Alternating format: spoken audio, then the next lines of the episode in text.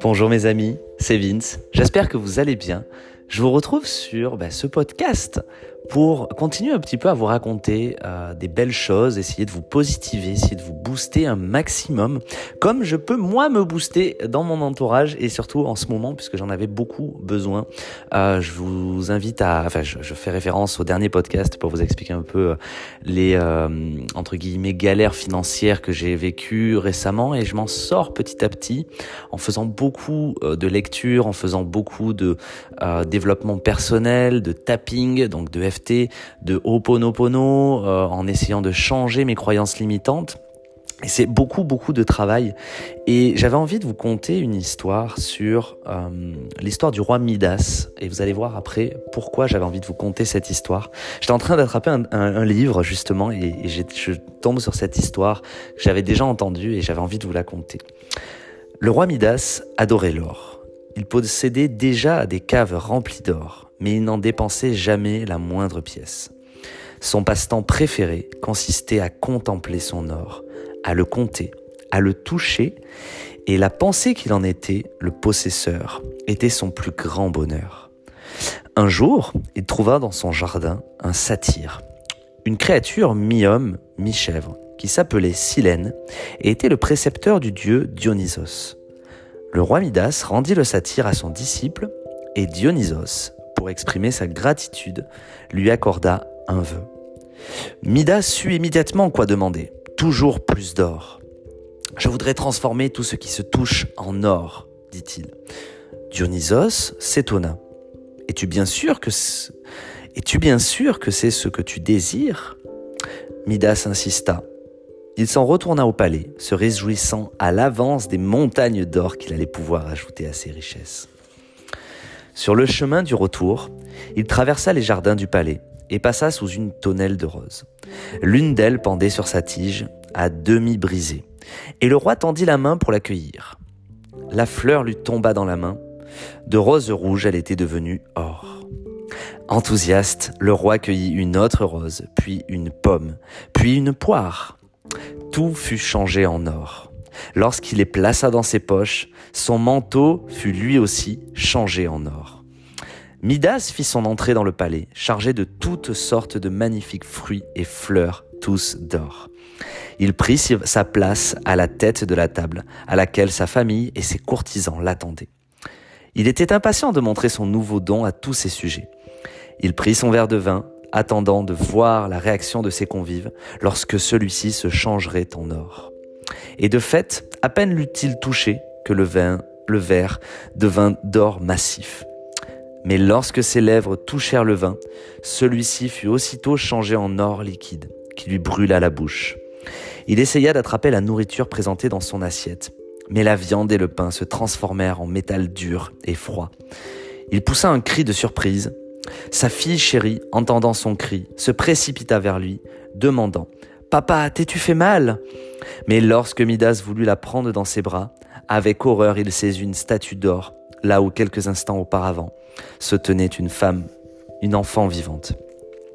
Midas, pris de désespoir, retourna auprès de Dionysos pour le supplier de le délivrer de ce don maléfique. Dionysos fut pris de pitié et lui dit de se baigner dans un ruisseau voisin. L'eau se chargera d'or lorsque Midas s'y baigna, et lorsqu'il sortit du ruisseau, son don avait disparu. Lorsqu'il revint au palais, il retrouva sa fille à nouveau vivante. Midas décida alors de faire ouvrir ses caves et fit don de la plupart de son or.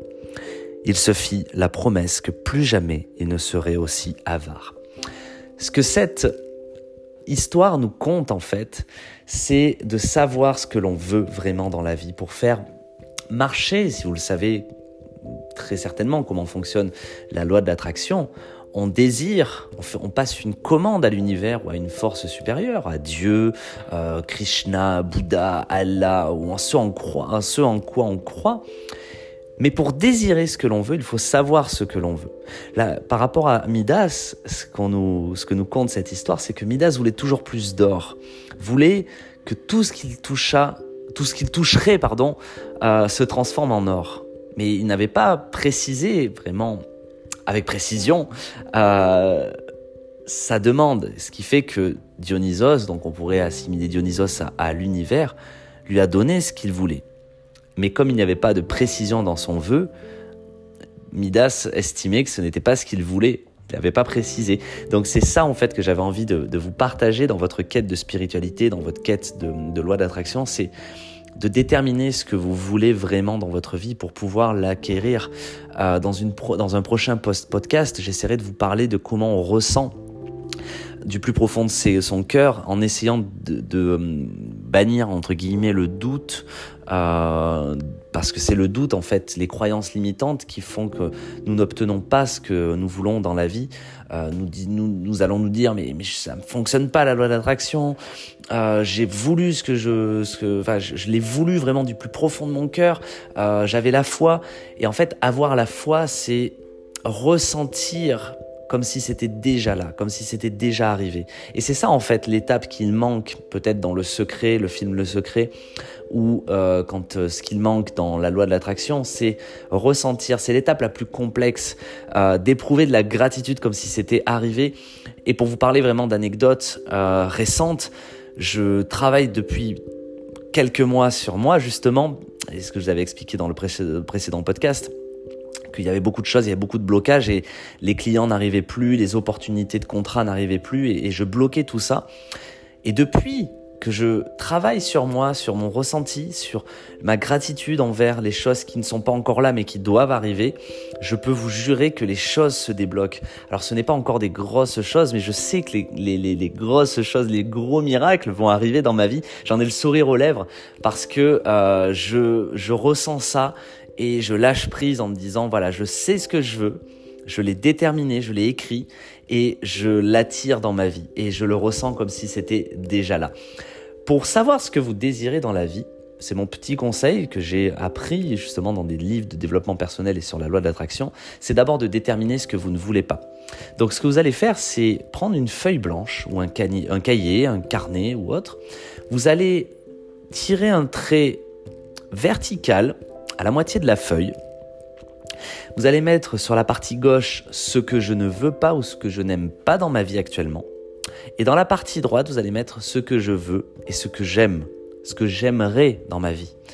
Et entre les deux, au-dessus, vous allez tirer une flèche avec marqué alors, virgule, qu'est-ce que je veux Point d'interrogation. Vous faites la liste de ce que vous ne désirez plus dans votre vie ou ce que vous ne voulez pas. Et vous vous posez la question pour chaque euh, chaque terme négatif, alors qu'est-ce que je veux? Et vous écrivez ce que vous voulez vraiment suite à ce que vous ne vouliez pas. Et ça, je peux vous dire que déjà, ça va permettre de déterminer avec précision ce que vous voulez. Voilà, mes amis, j'espère qu'en tout cas, ça vous a plu ce petit podcast. Euh, je pense en faire d'autres comme ça. Là, je le fais juste avec mon téléphone. Je, vous mets une petite, la même petite musique que euh, récemment. Euh, et, voilà, dites-moi dans, les commentaires ou abonnez-vous ou je, je sais pas, montrez-moi votre soutien par rapport à ce podcast, que ça vous plaît vraiment tout ça. Moi, ça me fait du bien de pouvoir parler avec vous comme si euh, j'étais votre ami euh, proche, comme si j'étais une connaissance proche où on pouvait discuter, vous pouviez m'écouter, parler un petit peu de mon ressenti, parler un peu de mes anecdotes, de mon vécu actuel en plus. C'est ça qui est juste dingue, c'est que vous allez suivre l'évolution vraiment de, de ce qui se passe dans ma vie. Et, euh, et voilà, je vous fais de gros bisous à toutes et tous. Merci de me suivre et on se retrouve dans un prochain podcast. C'était Vince. Ciao